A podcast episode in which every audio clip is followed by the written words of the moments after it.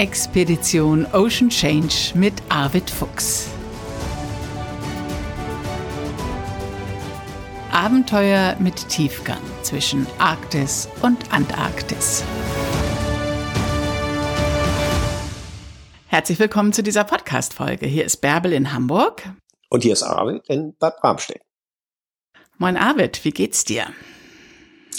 Moin Bärbel, ja, mir geht's gut. Also äh, sitze hier im Büro, aber es ist noch ein richtig schöner sonniger Herbsttag. Also besser kann es eigentlich gar nicht sein.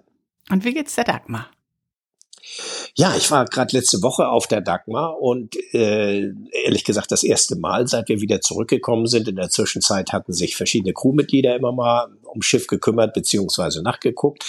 Aber ja, das ist immer ganz, äh, das sind ja irgendwie so drei, dreieinhalb Wochen oder so, seit wir zurückgekommen sind, wie ich wieder da war. Und das ist ja immer so dieser vertraute Schritt aufs Deck. Und äh, das ist ja irgendwie wie so eine Zeitkapsel. Also man, man äh, setzt da wieder an, wo man vorher aufgehört hat. Und das Schiff ist fahrbereit. Also ich habe sogar kurz die Maschine gestartet, weil ich was äh, überprüfen wollte lief alles, äh, die Bildchen sind knochentrocken und äh, ist kein Wasser rein. Es ist alles so, wie es sein soll. Wir könnten also sofort losfahren. Und äh, das ist dann schon eine verlockende Vorstellung.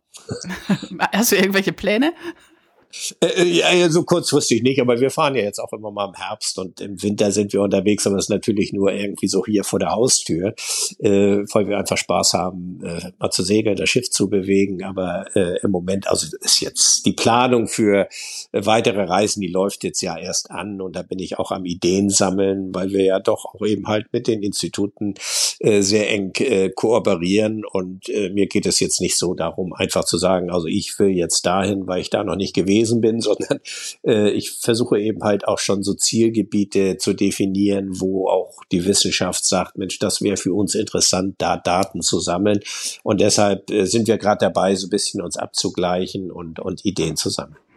Deine Daten sind so wichtig, Arvid. Ich habe ja noch einen anderen Podcast, den Podcast Faszination Meerestechnik. Und da habe ich gerade eine Folge aufgezeichnet mit Frau Professor Corinna Schrumpf vom Herion-Institut, mit dem du ja auch zusammenarbeitest. Und dann habe ich sie gefragt, äh, wie wichtig diese Daten von den Chips of Opportunity sind. Und sie hat nochmal betont, wie wichtig die Daten sind, weil es eben viel zu wenig Daten über unsere Meere gibt. Und, und sie modelliert die Zukunft der Meere. Also die Folge erscheint Ende Oktober. Das nur schon mal so als, als kleiner Hinweis Spannend, nebenbei. Ja. ja, genau. Gut, für die Dagmar hast du gerade nicht so viel Zeit, aber du tummelst dich ja auf ganz schön vielen Events und Kongressen herum, habe ich den Eindruck. Gerade die letzte Folge haben wir zusammen von der Nationalen Maritimen Konferenz äh, produziert. Letzte Woche warst du auf dem Extremwetterkongress in Hamburg. Wie war es denn da? Na, der Extremwetterkongress, der von dem Frank Böttcher, ich glaube, zum 13. Mal jetzt äh, initiiert und organisiert worden ist, ist schon eine sensationelle Erfolgsstory. Also wie er anfing, war das natürlich irgendwie äh, ja alles viel, viel kleiner und äh, auch noch nicht so irgendwie mit der öffentlichen Aufmerksamkeit versehen. Aber inzwischen ist das wirklich ein echtes Event gewesen, wo sich also wirklich äh, auch Wissenschaftler mit Rang und Namen sozusagen die Klinke in die Hand geben und vor Ort sind, äh, ob es nun äh, ja der, der Mojib Latif ist, ob es äh, Marotzke vom, vom Max-Planck-Institut ist oder auch die Wettermoderatoren wie Sven Plöger und viele andere. Also sie, sie sind alle da und äh, haben wirklich natürlich eine ganz profunde Kenntnis darüber, wie sich ja, das Klima, das Extremwetterkongress nennt es sich, aber es geht nicht nur um extremes Wetter, sondern es geht natürlich auch um klimatische Entwicklung.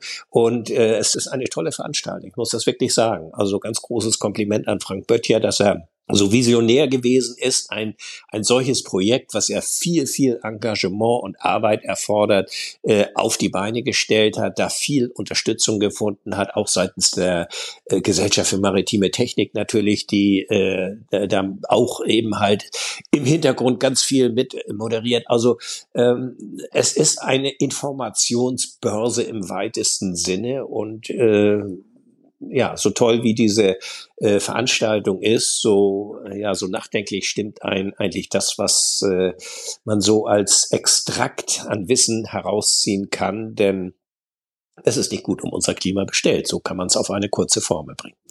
Erzähl, was waren die Haupterkenntnisse an dem Tag, an dem du da warst?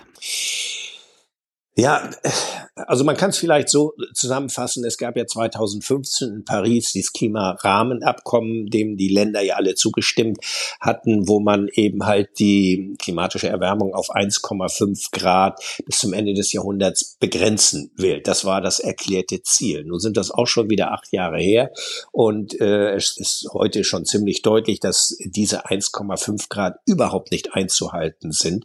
Und wenn man äh, den Wissenschaftlern dort zuhört, dann wird es deutlich, dass wir eher auf eine drei Grad Erwärmung bis zum Ende des Jahrhunderts äh, zusteuern. Und äh, das war ja immer so eigentlich so die absolute Schmerzgrenze, wo man gesagt hat, alles was über zwei Grad ist, äh, das, das entgleitet uns. Da haben wir also wirklich auch, äh, ja, die Modellrechnungen sagen das eine oder das andere, aber sie sind sich eigentlich alle einig, dass äh, das natürlich dann äh, den Klimawandel in einer Art und Weise beschleunigt, äh, der äh, für uns äh, dann ganz gravierende Auswirkungen hat. Und äh, zum Beispiel nur ein Beispiel zu nennen, äh, es wurde also auch auf dem Kongress gesagt, dass die Wassertemperatur, die Meerestemperatur vor Florida äh, in diesem Sommer 38 Grad Celsius betragen hat. 38 Grad. Das ist also Badewannentemperatur. Und es wurde auch dann noch dieses schöne Beispiel genannt, dass ein Fieberthermometer, was man kennt, äh, bei 42 Grad aufhört, weil wenn es über 42 Grad äh, Temperatur ist, dann ist man tot, weil äh, sich dann die Eiweißstrukturen verändern oder zerstört werden. Und das gilt natürlich nicht nur für uns Menschen, sondern es gilt natürlich auch für, für andere Lebewesen. Das heißt, es ist wirklich nur noch vier Grad bis zu diesen 42 Grad. Ähm, ob wir sie erreichen werden oder nicht. Aber ich, ich finde, das ist so, wir nähern uns Grenzbereichen an, die sich äh, unserer Kontrolle entziehen. Und das ist, finde ich, eine ganz dramatische Botschaft. Du warst nicht nur als Teilnehmer da, sondern du warst auch selbst äh, auf dem Podium und zwar zusammen mit Boris Herrmann ein junger Segler, du als erfahrener Segler, einer mit dem Holzboot, einer mit einer Rennjacht und beide verfolgt ihr das gleiche Ziel, Bewusstsein für diese klimatischen Veränderungen zu erzeugen und ihr sammelt unterwegs Meeresdaten. Worum ging es auf eurem Podium? Ja, Boris und ich kennen uns ja schon seit vielen Jahren und haben uns natürlich auch so inhaltlich immer mal wieder ausgetauscht. Also äh, sein Motto A Race We Must Win bezieht sich ja nicht nur auf äh, die Regatta, sondern es bezieht sich eben auch um äh, den Kampf gegen den Klimawandel. Also dieses Rennen äh, was, was äh, da eingesetzt hat, um eine Chance zu haben, diese Problematik in den Griff zu bekommen. Und ähm, ja, wir haben ja zwei völlig unterschiedliche Ansätze. Er, der Regattasegler mit einem Racer äh, der Malizia, die gerade einmal neun Tonnen wiegt, glaube ich, so hatte er gesagt. Äh, ich mit dem absoluten Gegenentwurf eines Schiffes, der Dagmar Orn, 92 Jahre alt und mit stattlichen 80 Tonnen unterwegs. Äh, aber das ist das Interessante und auch finde ich das Charmante dabei, dass man äh, zwei äh, völlig unterschiedliche äh, ja nicht nur äh, Schiffe bewegt, sondern auch äh, so ein bisschen anderen Zugang dazu findet, aber in der Sache vereint ist. Und, und, und das äh, wurde auch eben, denke ich, auf äh, diese Podiumsdiskussion deutlich, dass man, äh, dass man in der Sache eben wirklich gemeinsam an einem Strang zieht. Und, und das ist das Entscheidende. Das hört sich spannend an, Arvid. Wer sich das genau angucken möchte, es gibt eine YouTube-Aufzeichnung vom Extremwetterkongress und eure Podiumsdiskussion war am Donnerstag, ich glaube gegen 11 Uhr oder so, also am, am, am, späten Vormittag kann man sich ganz genau angucken, diese Session mit Boris Herrmann. André Wirsig war auch auf dem Panel und mit dir und ja, äh, ja da kann man dann ins Detail ja. einsteigen. Aber lass uns noch mal kurz auf die vergangene Expedition zurückgucken. Als ihr gerade wieder eingetrudelt wart, hat ein Crewmitglied gesagt, oh, ich habe meiner Frau nur Ohrringe mitgebracht, weil viel mehr Platz hat man ja überhaupt nicht an Bord für Mitbringsel. Und dann habe ich gedacht, was für ein cooles Thema. Aber du warst doch schon so oft unterwegs. Wie handhabst du das denn mit diesen ganzen Ländern, in denen du schon warst? Bringst du dir immer irgendetwas mit? Ja, ich muss schon sagen, also nicht immer, also das, das hat deutlich abgenommen. Ich, ich bin nicht so dieser Jäger und Sammler, der nur rumgelaufen ist und überall alles eingesammelt hat, aber es gibt so bestimmte Dinge, die, die mich eben angesprochen haben. Und äh, es, äh, aber auf der anderen Seite, gerade auf dem Schiff, sage ich immer, Leute, ihr könnt hier wirklich jetzt nicht äh, irgendwelche Knochenreste oder oder sonst irgendetwas mitnehmen oder äh, kaputte Schlittenreste oder so. Wir können es einfach nicht stauen. Und auch wenn jemand anfängt, äh, Riesensäcke mit Muscheln und Steinen äh, zu sammeln und Fossilien und so weiter, ich hab's, äh, ich versuche das immer äh, so zu moderieren, dass ich sage, also alles, was ihr mitbringt, muss in eure Koje rein oder euren Schab. Und das äh, ist natürlich äh, dann schon äh, vom Raum her sehr limitiert. Also es gibt natürlich mal den einen oder anderen, der eine große Walrippe mitgebracht hat irgendwie da gestrandet am Strand lag. Und äh, solche Sachen nehmen natürlich dann äh, sehr viel Platz weg. Und äh, insofern, äh, und, und ich habe das eben auch erlebt, dass dann fleißig gesammelt wird, Muscheln und Steine und sonst was. Das wird dann so in, in, in Tüten und Säckchen irgendwo in der Ecke verstaut. Stinkt. Und dann wird's vergessen. und, und äh, stinkt. Und ich äh, bin dann dabei, irgendwann, wenn das Schiff leergeräumt wird, stehe ich dann vor irgendeiner Tüte mit irgendwelchen, wie du sagst, stinkenden äh, Muschelresten äh, und frage mich, wer hat die da hingepackt? Und es meldet sich dann auch keiner. Das heißt also, sie werden dann natürlich irgendwie fachgerecht entsorgt. Äh, aber um, um, um dem ein bisschen vorzubeugen, äh, sage ich immer, also bitte, wenn ihr was mitnehmt, dann staut das auch in, in eurem Schab oder in der Koje oder wo auch immer. Äh, und und äh, nicht irgendwo in einer Ecke vom Schiff. Mhm. Und du selbst? Naja, ich habe natürlich auch im Laufe der Jahre einiges. Ich sitze ja gerade so im Besprechungsraum, da ist also so ein alter grönländischer Schlitten, so, aber nur in, in, in, in Einzelteilen, so einige Fragmente davon. Äh, ja, dann bin ich getaucht. Natürlich, das liegt auch lange zurück. Wir haben auch mal an dem Wrack von dem Seeadler von Felix Graf Luckner da äh, vor Mopelia, also in Französisch-Polynesien getaucht und haben dann äh, so ein paar Wrackreste da hochgebracht, aber wirklich Schrott im Grunde genommen und äh, nichts irgendwie von, von Bedeutung. Äh, so, und man, man findet mal immer irgendetwas so, äh, Dinge, die, die einem persönlich irgendwie etwas sagen, aber äh, wie gesagt, nicht, nicht, äh, nicht, nicht so große Sachen. Das von jedem Strand, von jedem Land ein Marmeladenglas voller Sand oder so? Hast du so eine Sammlung? Es gibt hier so eine kleine Karaffe, da ist Cap Wasser drin, was wir vor Cap äh, eingefangen haben. Dann äh, gibt es äh, auch so eine so ein kleines Reagenzglas mit Korken drauf. Da ist Sand von Sable Island. Sable Island, so eine ja ganz besondere Insel im Nordatlantik, äh, die eine tolle Geschichte hat und ganz schwer zugänglich ist und äh, so. Das ist dann, da kann keiner was mit anfangen, aber dieser dieser Sand, der hat natürlich irgendwie so einen Erinnerungswert. Und dann habe ich mal auf einer früheren Reise zu den Hebriden von einem Künstler einen Stein geschenkt bekommen, den er selbst gefertigt hat und da ist Sturmwasser drin. Er hat gesagt, also bei ganz schweren Sturm ist er mal an eine Klippe gegangen und hat dann äh, Sturmwasser gesammelt und das hat er dann abgefüllt in so eine kleine Fiole und die hat er dann in diesen kunstvoll gefertigten Stein eingebettet und da kommt man auch gar nicht ran und sieht das nicht, weil das alles verschlossen ist und hat mir gesagt, also diesen Stein, den musst du jetzt immer mitführen und wenn du mal in einen ganz schweren Sturm kommst, dann musst du ihn wieder über Bord werfen, weil das beruhigt, besänftigt dann die Meeresgötter. Äh, ich bin ja nicht so abergläubisch, ein bisschen vielleicht, aber ich habe mir den dann angeguckt, habe gesagt, der ist so schön gefertigt, also nee, schmeißt du nie über Bord und deshalb liegt er jetzt hier bei mir. Okay, und was ist so mit diesen ganzen kulinarischen Genüssen? Also schottischen Whisky zum Beispiel oder Rum oder weiß ich nicht, äh, Kiviak.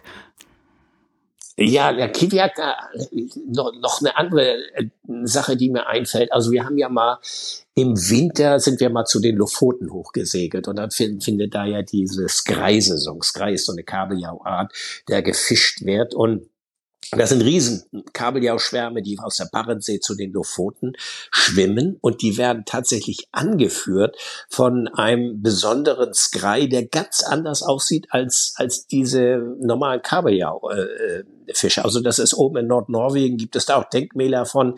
Das ist so ein ganz schlanker, langgezogener, hagerer Fisch, der gar nicht wie so ein Kabeljau aussieht. Und äh, das ist quasi der, äh, ja, der Leiter, der, der, der Lotse sozusagen, der die Fischschwärme dorthin bringt. Und die will man natürlich auch gar nicht fangen, äh, aber ab und zu passiert das eben so. Und dann sind die ja tot, wenn die einmal oben sind. Und dann hatten wir da äh, so Fischer besucht und die hatten dann so ein, ein versehentlich so ein Fisch gefangen äh, und äh, den hat er mir geschenkt. Und der war nur luftgetrocknet. Und äh, so und dann habe ich gesagt, ja, den nehme ich mit. Und äh, der stank natürlich ein bisschen immer, aber in dem Moment, wo er in einen geschlossenen Raum bei temperierten Raum reinkam, fing der natürlich an ganz gewaltig zu stinken. Und ich habe den dann hier auch im Besprechungsraum eine Zeit lang gehabt, bis äh, hier Mitarbeiter unter Androhung der Kündigung gesagt haben, also entweder der Fisch oder wir Der Fisch. Seitdem. Ich habe ihn aber nicht entsorgen mögen, weil es wirklich was Besonderes ist. Seitdem ruht er in der Tiefkühltruhe bei uns und äh, da kann er nicht stinken, aber er ist immer noch da, aber er ist nicht hier ausgestellt. und äh, ist er so salzgetrocknet? Könnte man ihn auch noch essen? Nee, der ist luftgetrocknet. Also dieser Kabeljau, das Grei, das ist ja das Besondere äh, an diesem Lofotfisch, äh, der wird so in Trockengestellen aufgehängt und trocknet dann an der Luft. Und äh, dann wird er dann nachher exportiert nach gerade in, in südeuropäische Länder, also Capalaro zum Beispiel, dieses portugiesische Gericht, aber äh, Hauptabnehmer war lange Zeit auch der Vatikan. Also äh, das ist eine sehr, sehr hochwertige Fracht und äh, es ist also Trockenfisch, Luft getrocknet, auch nicht gesalzen, gepökelt oder sonst was, sondern einfach nur an der Luft getrocknet. Und das funktioniert in dieser Weise äh, eigentlich nur in der Qualität auf den Lofoten, weil es dort so gut wie keine Insekten gibt. Und Lufttemperatur und Feuchtigkeit und Wind irgendwie optimal sind für diesen Trocknungsprozess. Ähm, so und äh, dieser Fisch, der jetzt bei mir in der Tiefkühlruhe äh, ruht, der ist auf die gleiche Art und Weise behandelt worden. Aber wie gesagt, wenn so ein Fisch dann in einen temperierten Raum reinkommt, dann äh, hinterlässt er seine Duftmarke. Und da waren hier einige nicht mit einverstanden. So, so. ähm, noch andere spezielle Mitbringsel bei dir? Also nimmst du jetzt so verschiedene Whisky-Pröbchen mit von den, von den Besuchen dieses Jahr, um zu Hause nochmal so eine Expedition nachklingen zu lassen? Ja, klar. Also das sind, wollen wir sagen, so Verbrauchsgüter dann. Äh, ja, also Whisky. Ja, natürlich. Den trinkt man dann ja auch. Also äh, nein, also äh, Besuch auf den Hybriden. Wir, wir haben da ja auch drüber gesprochen, glaube ich. Wir haben natürlich äh, gerade auf der Insel Isla haben wir Whisky Destillen nicht nicht mehrere, aber eine äh, besucht und da da nimmt man dann natürlich, äh, wenn man es mag, auch äh, und und ich trinke ganz gerne mal Whisky, äh, dann nimmt man natürlich einen von diesen klassischen Isla Whiskys, diese rauchigen, torfigen äh, Whiskys mit und äh, naja und so so verhält es sich natürlich auf, auf Island zum Beispiel, äh, äh, nehme ich gerne diesen Trockenfisch. Das ist auch luftgetrockneter Fisch, aber ein bisschen anders als der von den Lofoten, den man auch gut essen kann, einfach so trocken. Und äh, so, dann gibt es vielleicht, wenn man woanders ist, gibt es vielleicht einen guten Wein, den man mitnehmen mag oder etwas. Aber äh, was du angesprochen hast, Kiwiak, diese verrotteten Vögel, das ist eine einmalige äh, kulinarische Exkursion Lektion gewesen, die man nicht unbedingt wiederholen muss. Na gut, Arvid. Ich glaube, dabei belassen wir es heute erstmal. Und ähm, ja. jetzt kommt ja hier unsere gemütliche Herbst- und Winterzeit. Wir melden uns weiterhin regelmäßig mit neuen Podcast-Folgen. Und wir haben gerade schon mal überlegt, was wir machen. Lasst euch überraschen. Ja. Tschüss, wo auch immer ihr uns zuhört. Tschüss, tschüss. Das war Expedition Ocean Change. Ein Podcast von Arvid Fuchs und Bärbel Feening.